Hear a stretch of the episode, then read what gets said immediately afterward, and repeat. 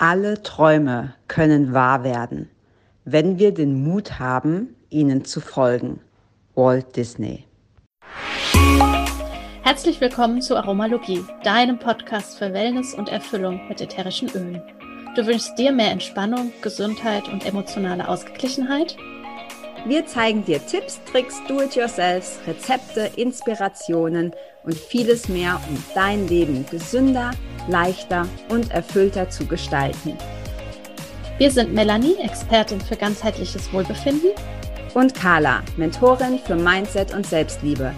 Und gemeinsam sind wir deine Wellness Warrior in der Aromalogie. Heute in unserer DIY-Ecke haben wir ein süße Träume Wäschespray für dich im Gepäck. Das ist zu jeder Jahreszeit eine wundervolle Sache und auch immer wieder ein tolles Geschenk. Und es ist ganz, ganz einfach selbst zu machen. Du brauchst eine 100 Milliliter Glassprühflasche, 10 Tropfen Zedernholz, 10 Tropfen Lavendel und 10 Tropfen Stress Away. Das Ganze füllst du in die Glassprühflasche, gibst einen Esslöffel Hammermehleswasser oder ein wenig Salz dazu, füllst alles mit destilliertem Wasser auf, zuschrauben, vor jedem Gebrauch gut schütteln und dann einfach über deine Bettwäsche sprühen.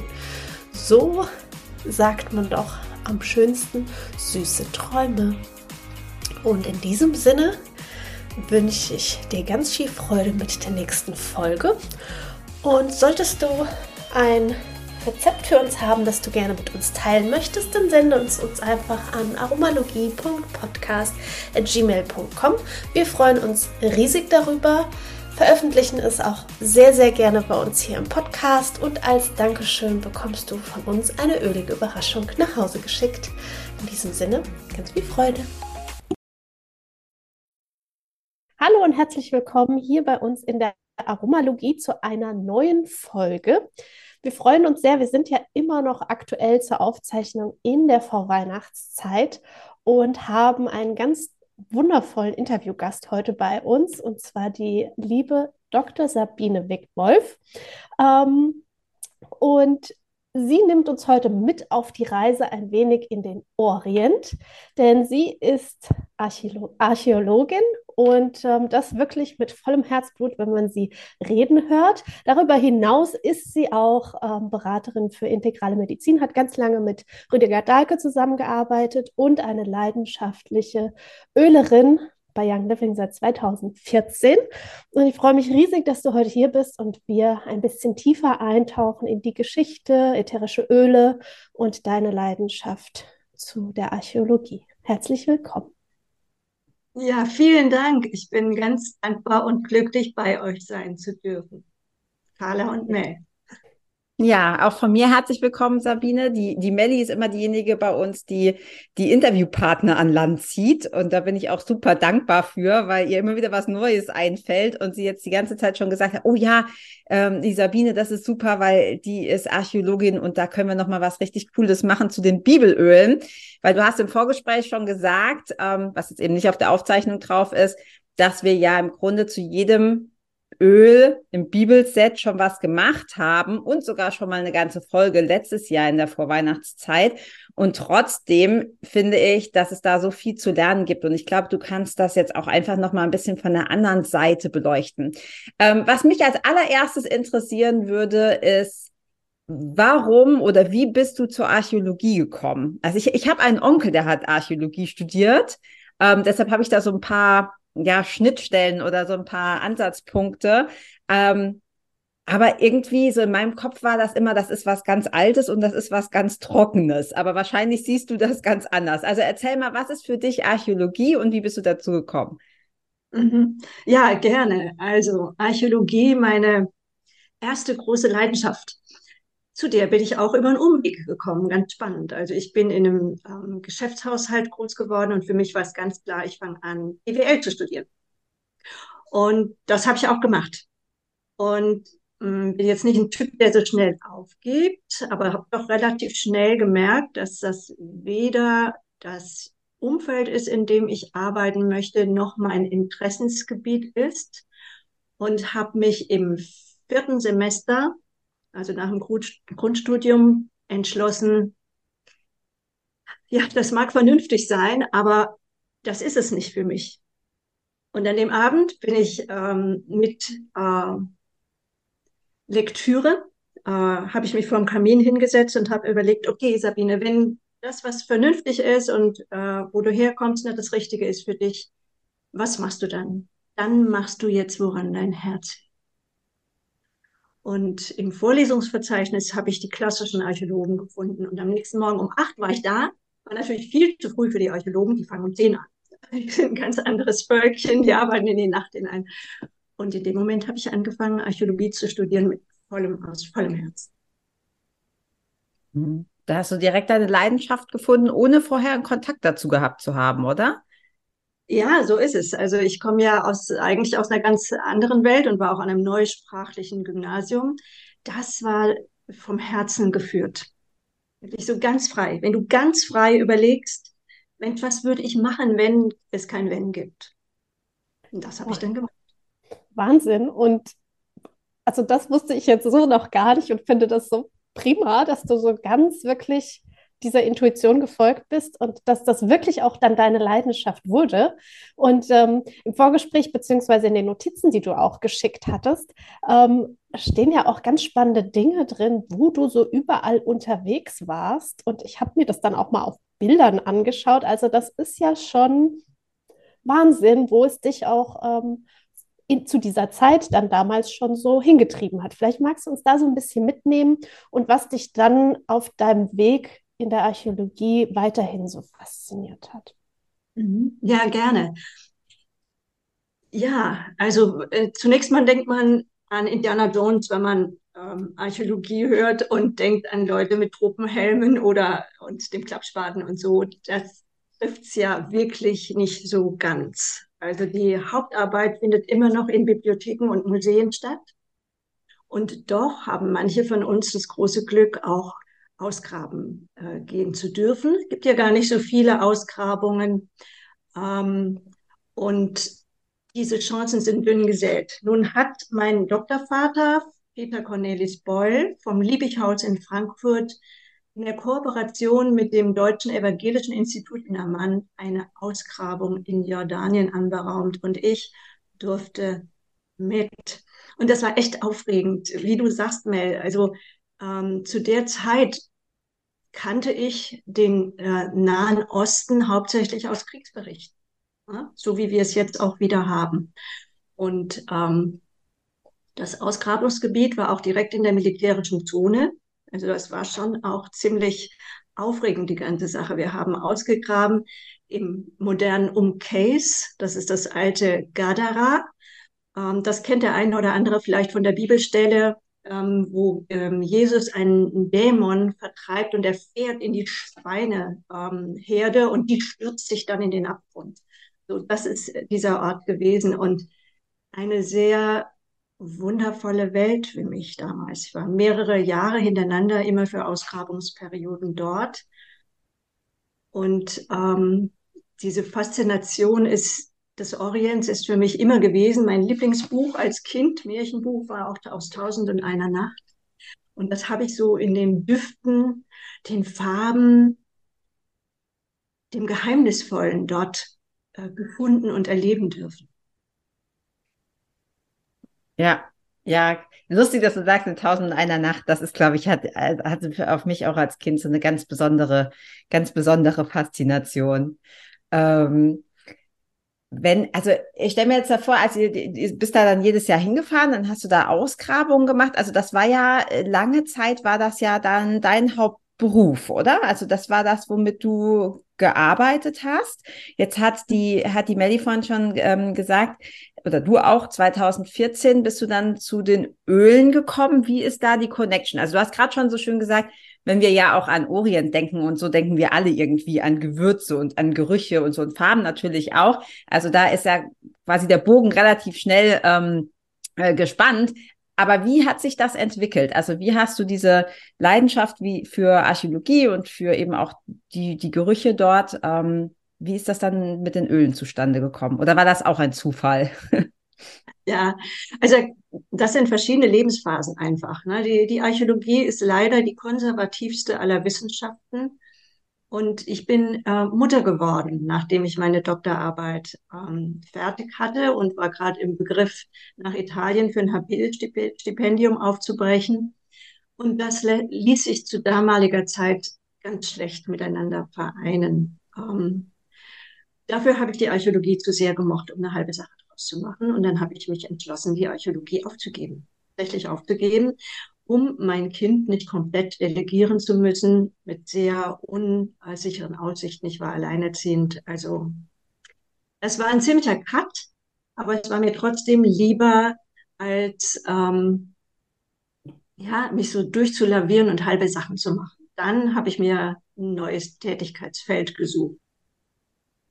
Mhm. Mhm. Und dann hat es dich ja nicht gleich zu den Ölen verschlagen. Nichtsdestotrotz hat es dich ja dann darüber wahrscheinlich auch ähm, dahin geführt.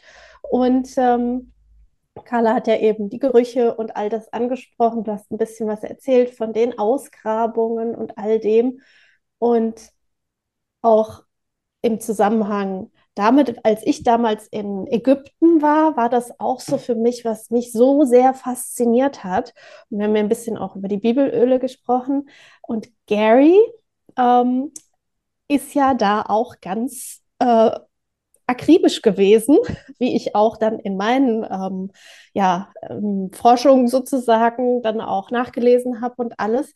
Vielleicht magst du so ein bisschen erzählen, wie die Öle sozusagen dann zu deiner dritten Leidenschaft wurden und natürlich auch die Verbindung, die es da gibt, die Tiefe zwischen dir und Gary.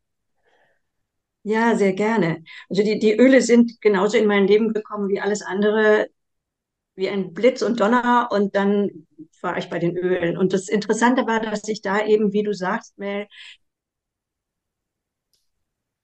viel wiedergefunden habe von dem, was ich schon leidenschaftlich mein Leben lang betrieben habe ähm, ne, mit den Ölen. Und ähm, die wenigsten Leute wissen, und ich finde es so, so, so wichtig, ähm, dass Gary 16 Forschungsreisen in den Orient gemacht hat. Ähm, der war 1995 das erste Mal mit Mary im Oman und hat da eine neue Ausgrabungsstätte, und zwar die von Ubar besucht. Die war gerade auch gerade äh, gefunden worden und liegt an ähm, der Weihrauchstraße. Ne? Wir kennen die Seidenstraße, äh, die Weihrauchstraße. Das sind zum Teil auch dieselben Streckenabschnitte. Aber natürlich wurde dieses Gut Weihrauch und Myrrhe ähm, durch die Wüste transportiert, wirklich so, wie wir es uns vorstellen, äh, in unseren Fantasien auf Kamelkarawanen, äh, Sandstürme, ne, durch die Empty Quarters. Das ist unfasslich, wie die Menschen diesen Weihrauch Weihrauch durch die Wüste, Wüste geschafft haben. Und Ubar, der Ort, wo Gary und Mary waren, das ist nur eine Ruinenstadt, ähm, das war so der letzte Außenposten. Wenn du von der Küste und der Hauptstadt aus an, äh, anläufst mit der Karawane, ist das der letzte zivilisatorische Außenposten gewesen. Von da aus ging es wirklich in die Trockenheit und Wüste und in die Leere hinein.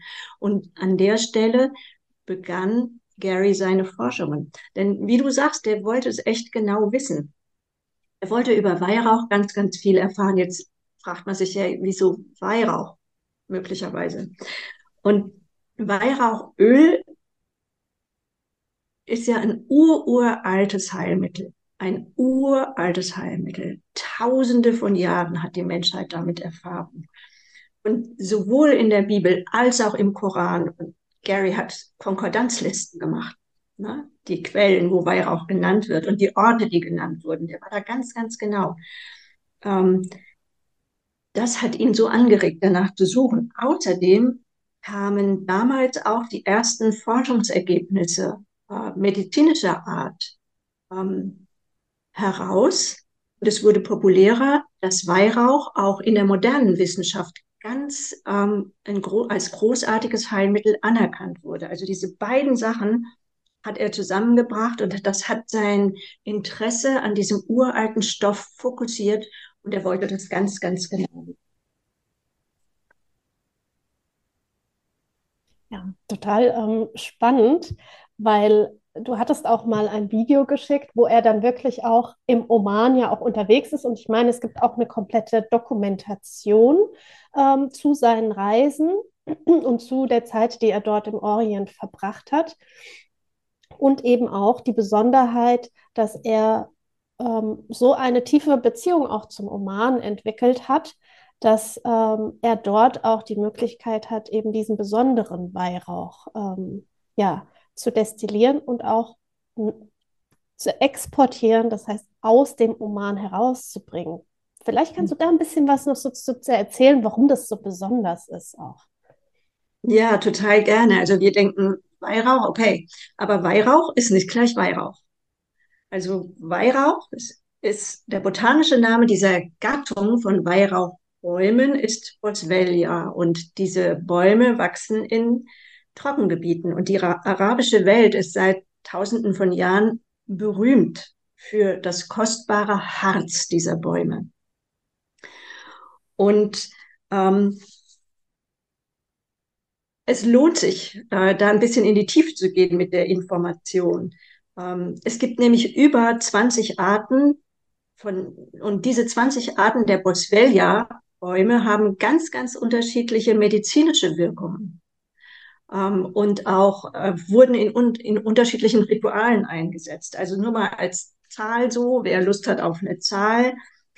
Ähm, 75 Prozent des Anteils des gesamten Harzes am Markt stammt von dem Baum Boswellia papyrifera. Da kann man sich mal ein Bild machen. Ne? Also Weihrauchöl, okay, 75 Prozent, Boswellia papyrifera. Nur hat dieses Öl kaum medizinische Eigenschaften. Nicht mal so, keine 20 Studien beschäftigen sich mit diesem Öl. Dafür gibt es weit über 600 medizinische Studien zu den vier Hauptsorten, Hauptarten an Weihrauch, nämlich Boswellia serrata, die Cari, äh, der Kateri, Boswellia Kateri, das ist der, mit dem, den wir haben mit dem roten Etikett aus Somalia. Natürlich die Boswellia sacra, der heilige Weihrauch. Und noch ein weiterer Baum. Und an dieses Öl der Boswellia sacra ist sehr, sehr schwer heranzukommen. Und Gary hat deswegen so viele Reisen gemacht in den Orient, um genau zu schauen, wo wächst denn eigentlich welcher Baum. Ja, der war auch damals im Jemen. Und im Jemen, das weiß ich als Archäologin noch, das hieß immer, da kann man so gut wie nicht hin. Das war, das ist kein Land, das in dieser Zeit, 80er, 90er Jahre, sehr gerne Fremde aufnahm und schon gar nicht welche, die sich frei im Land bewegt haben. Er hat das alles auf sich genommen und hat eine unglaubliche Karte erstellt, wo in der arabischen Welt welche Sorte Weihrauch wächst und auch in Afrika. Er hat 20 Jahre lang ist er auf in diesen Bereichen, um genau das herauszufinden und das dann abzugleichen ähm, mit den medizinischen Forschungsergebnissen, die nach und nach immer intensiver wurden. Also der ist der Sache sowas von auf, auf den Grund gegangen und das macht die Qualität aus. Und ich erinnere mich noch so gut, dass er dem Raindrop-Event in Kroatien die Story erzählt hat, wie er im Oman ähm, die öffentlichen Stellen geradezu belagern musste, damit er überhaupt in die Bereiche reisen durfte, wo die alten, geschützten Weihrauchbäume stehen. Und weiterhin, er ist ja wirklich 20 Jahre lang dran geblieben, um letztlich erwirken, dass Young Living eine Destillerie bauen durfte im Oman mit dem heiligen Weihrauch.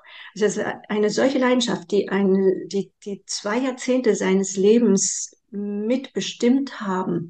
Und zwar wirklich aus gutem Grund. Der Weihrauch ist was ganz, ganz Besonderes. Und natürlich hat Gary ähm, auf diesem Weg auch sehr viel andere aromatische Pflanzen ähm, die dann ins Bibelöle-Set Eingang gefunden haben, kennengelernt und auch ähm, Karten davon gezeichnet, auch Myrrhe und so weiter. Da hat er eine solche Grundlagenforschung betrieben und ähm, Orte besucht, wo frühe Destillation betrieben wurde.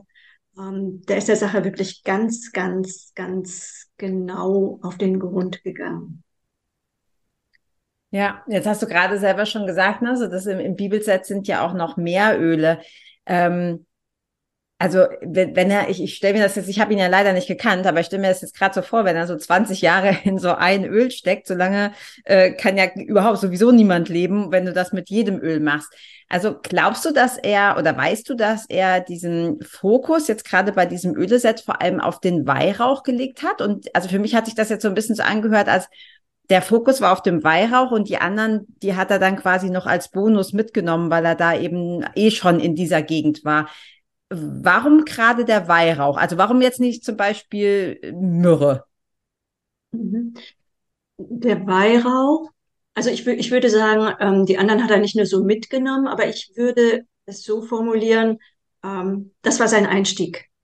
Mhm. Das war sein Einstieg. Und ähm, das ist einfach das am häufigsten genannte Öl in den äh, heiligen Schriften. Das ist ja ein Einstieg gewesen. Und es ist ähm, das Harz, das ist ja ein ganz wesentlicher Teil äh, der arabischen Kultur. Ähm, wenn ihr Filme seht und seht Nomaden oder ähm, Araber ähm, was kauen, ne, dann denken wir Kaugummi. Nee, nee, nee.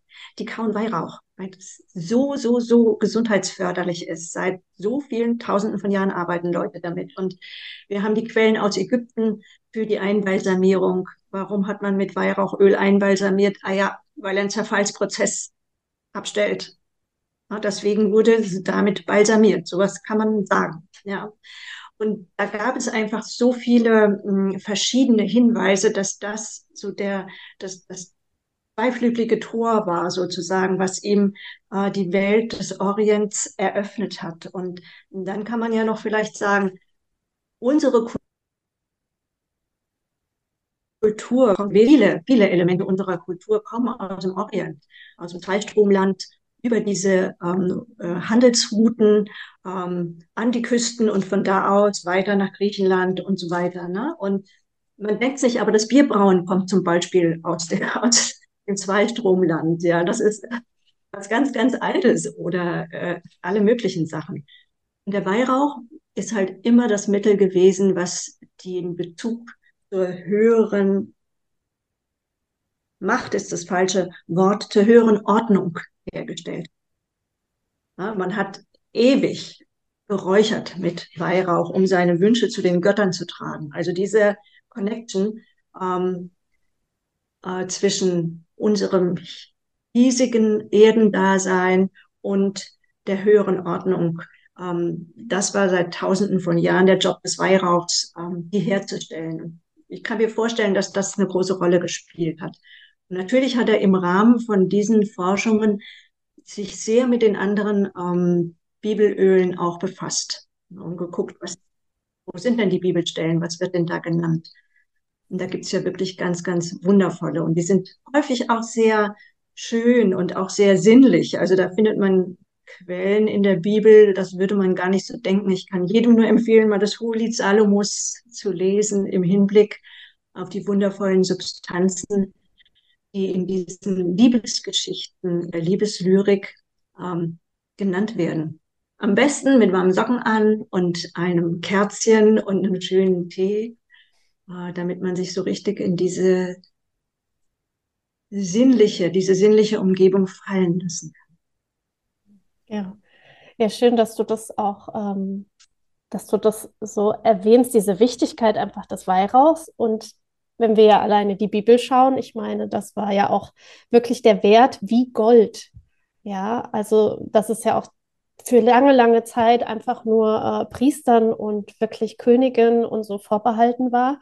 Und da auch die Zusammenhänge, ich glaube, wie du sagst, dass sich das so automatisch dann mit ergeben hat, dass er auch über all die anderen ähm, Öle und Pflanzen geforscht hat, wie zum Beispiel Myrrhe, auch ja in Ägypten gibt es ja auch ähm, ja, Anzeichen dafür und eben die Hieroglyphen, die zeigen, dass man Myrrhe zum Beispiel ja auch mit Fett verbunden hat, um sich eben vor der Sonne zu schützen und so. Da haben wir auch ähm, meine ich, schon mal ähm, drüber gesprochen. Und ich glaube, Carla, du hast so schön gesagt, ja, wenn ja einer 20 Jahre nur auf ein Öl verwendet und da forscht und macht, ich glaube, Gary hat das mit allem gemacht. Also ich muss daran denken, ähm, ja, auch die Baumöle, wenn er da ähm, ja hingereist ist und dort auch äh, die Schwarzfichte zum Beispiel, ähm, unter was für Bedingungen und auch mit was für einer wirklich Herzblut wenn man das so ähm, immer wieder auch ähm, liest und auch von Menschen, die Teil auch davon dann immer waren. Also ich glaube, dass er das so in alles reingesteckt hat. Du hast ihn selbst ja auch ähm, kennengelernt und immer mal wieder erleben dürfen. Ähm, wie würdest du ihn so beschreiben? Das würde mich noch so interessieren. Das ist ja auch eines äh, unserer Fragen, die wir eigentlich ganz zum Abschluss stellen. Aber ähm, vielleicht hast du da auch noch äh, eine besondere Geschichte, die du im Zuge dessen ähm, mit uns teilen würdest, ähm, die du mit Gary verbindest oder die du mit Gary zum Beispiel auch zusammen erlebt hast.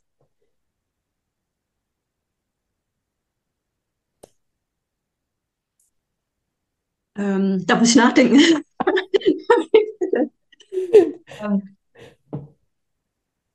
Ja, ich habe ähm, habe Gary noch erlebt und ähm, viel erlebt auf großen Zusammenkünften.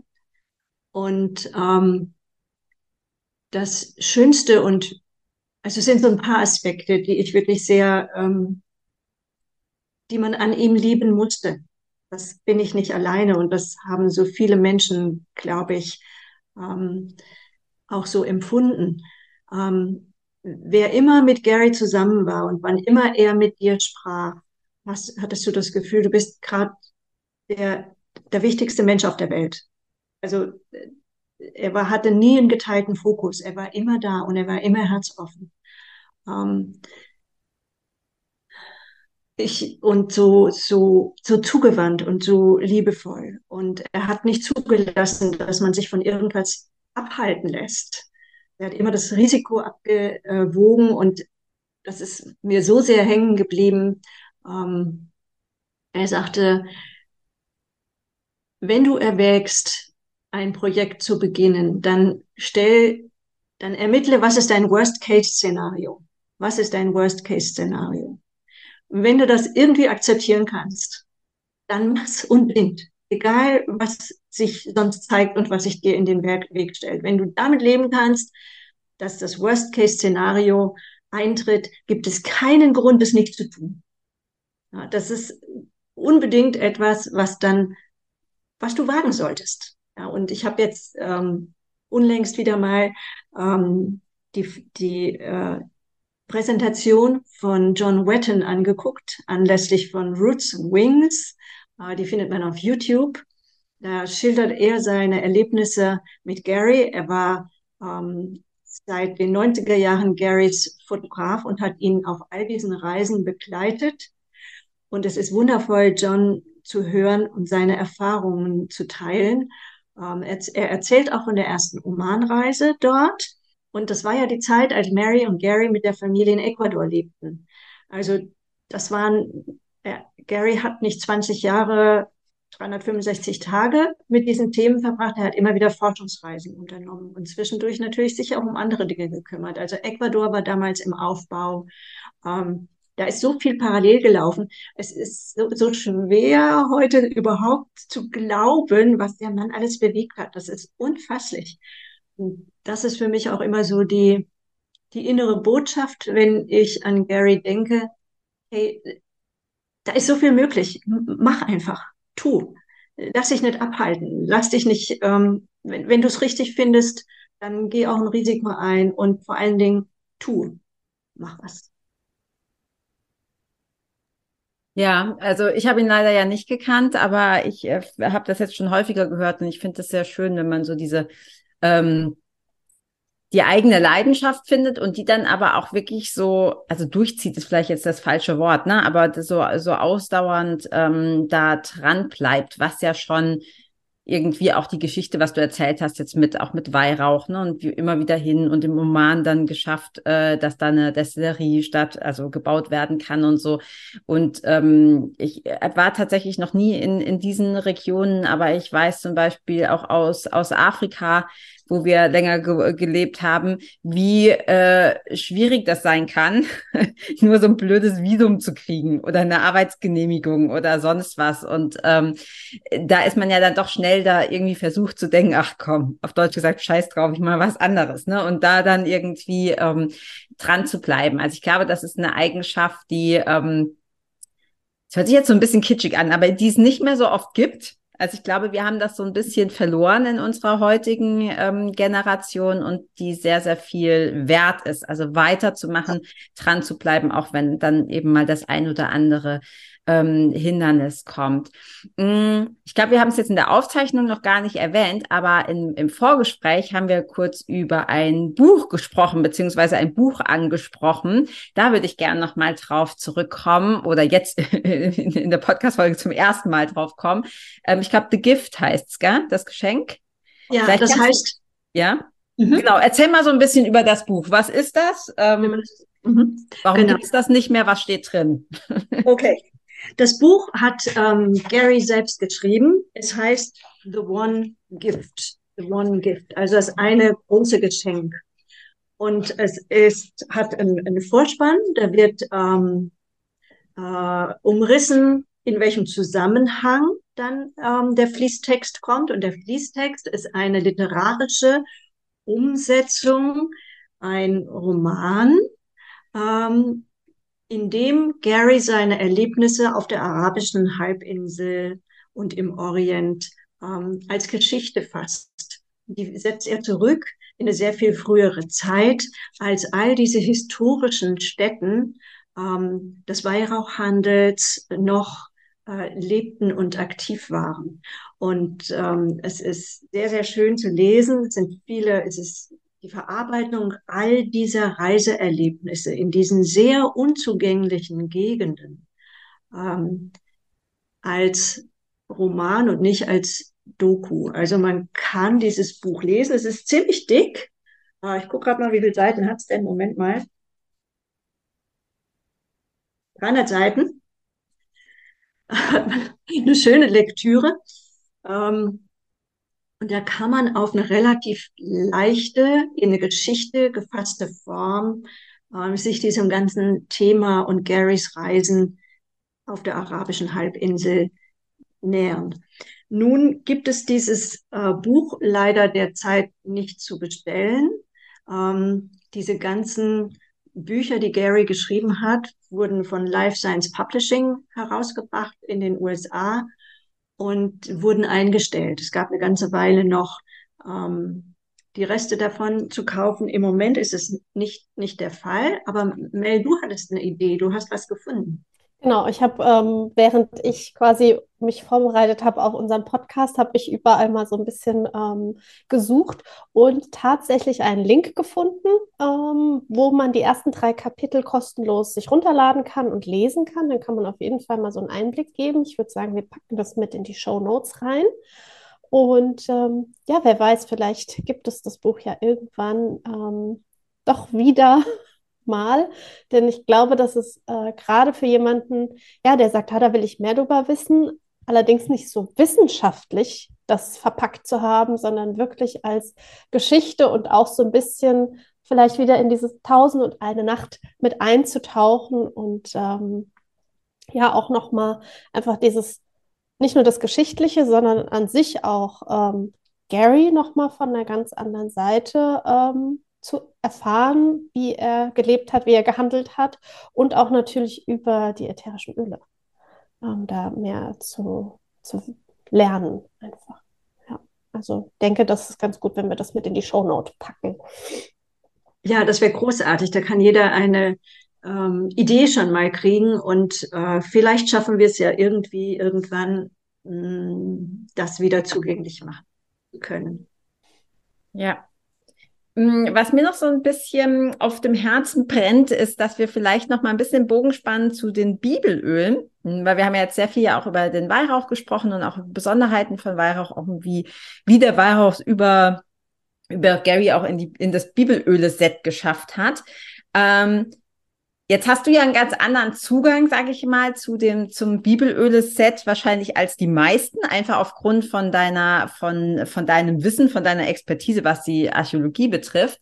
Ähm, mich würde interessieren, nutzt du das Bibelset? Wenn ja, wie nutzt du es? Oder hast du einzelne Öle, wo du sagst, boah, die mag ich besonders gern, weil du ja vorhin auch schon so schön gesagt hast, da so der Orient, das hat mich vor allem auch so von den Gerüchen fasziniert. Also ähm, genau, wir haben ja schon mal eine ganze Folge über das Bibelset gemacht, aber so deine persönliche Erfahrung damit. Ja, das Bibelöle-Set, das, das ist der Wahnsinn. Also das ist die Schatzkiste schlechthin. Ganz abgesehen vom, ist der beste Deal, den man bei Young Living machen kann, das darf man ja vielleicht auch mal sagen.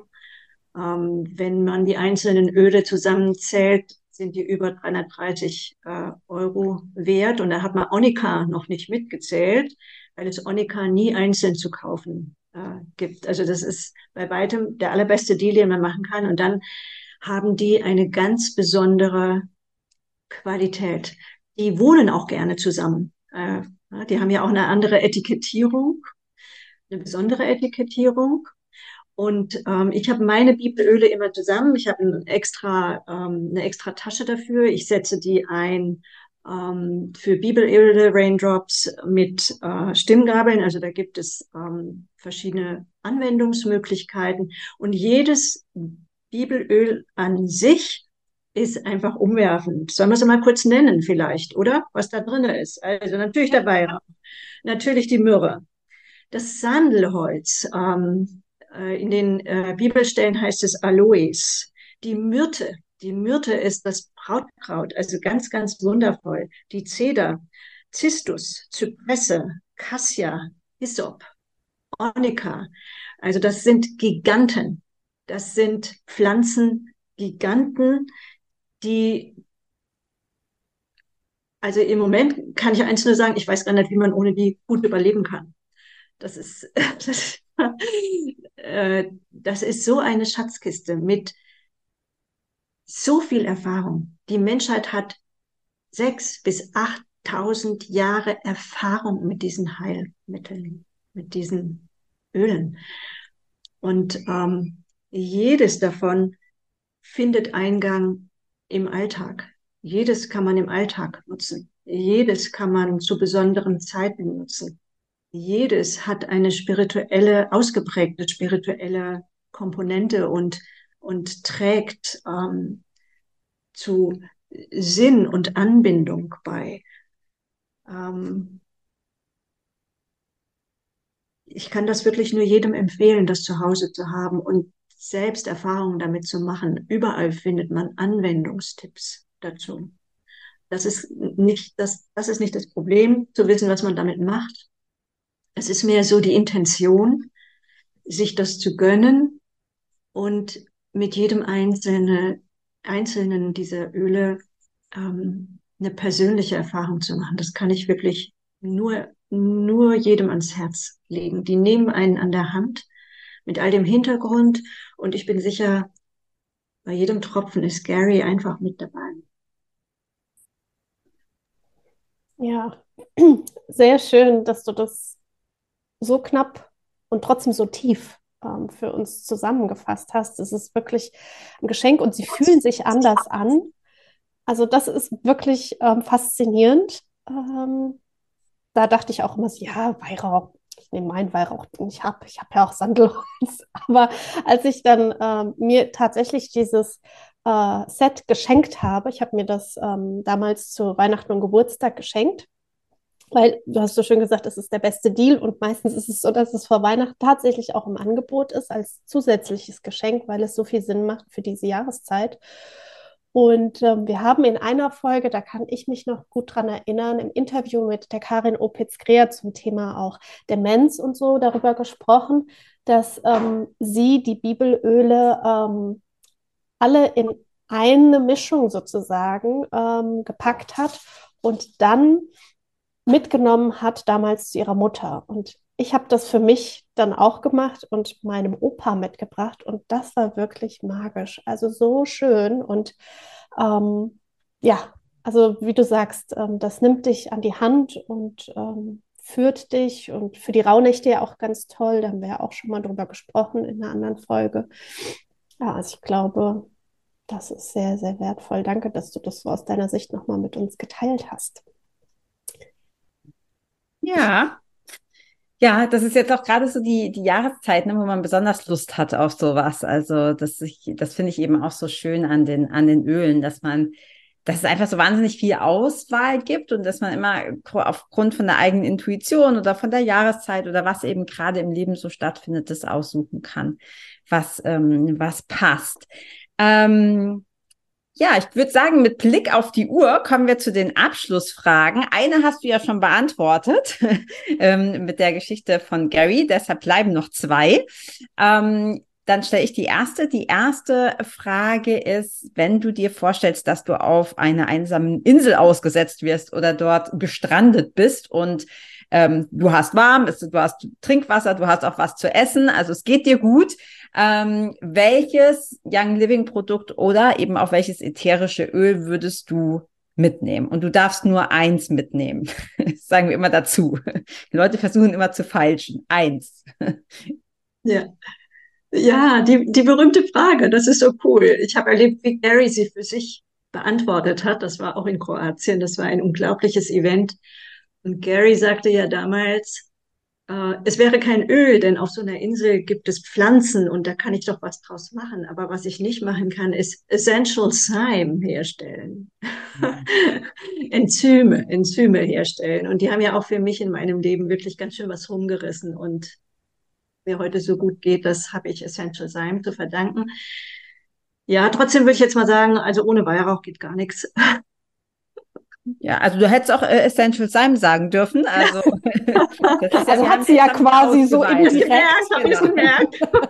ja, okay. Ja, cool. Spannend. Okay, und die zweite Frage ist, ähm, wenn du unseren Zuhörern und Zuhörerinnen einen Tipp mit an die Hand geben kannst, wie, die, wie sie hier und jetzt und heute ihr Leben verbessern können ähm, und leichter machen können. Welchen Tipp würdest du mitgeben? Hey Leute, macht die Flaschen auf einfach die Flaschen aufmachen, bloß nicht geschlossen da haben. Seht zu, dass ihr in Verbindung tretet mit diesen Geistern aus der Pflanzenwelt, aus dem Pflanzenreich und die werden euch an der Hand nehmen und führen. Ja, sehr schöner Tipp und so einfach, ne? sehr cool. Darf auch einfach sein. ja, ja, soll es ja sogar. Vielen, vielen, vielen Dank, Sabine. Ähm, war cool. Ich habe mich richtig erstens gefreut, dich kennenzulernen. Wir kannten uns ja noch nicht und auch so deine deine Begeisterung, die schwappt einfach über und das enorme Wissen. Und ähm, ja, ich glaube, dass jeder, der hier zugehört hat, da richtig viel mitnehmen kann und vielleicht jetzt auch Lust kriegt, mal das ein oder andere Bibelöl oder Weihrauch auszuprobieren. Danke. Ja, danke ich sag auch danke. Dasein. Ja. Danke euch, so kostbar und Grüße an alle. Danke, tschüss. tschüss.